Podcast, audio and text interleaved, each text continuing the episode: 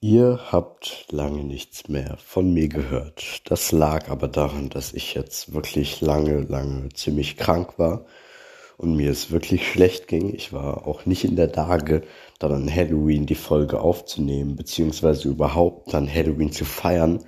Ich hatte vor, es dann einfach nachzuholen, sobald es mir wieder gut geht. Aber ich bin erst jetzt wieder in der Lage, wirklich eine Folge aufzunehmen und auch wieder was zu machen.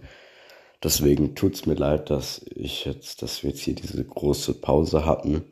Aber ich gucke auf jeden Fall, dass ich in den nächsten Tagen die Folge fertig kriege und dann auch aufnehme und hochlade.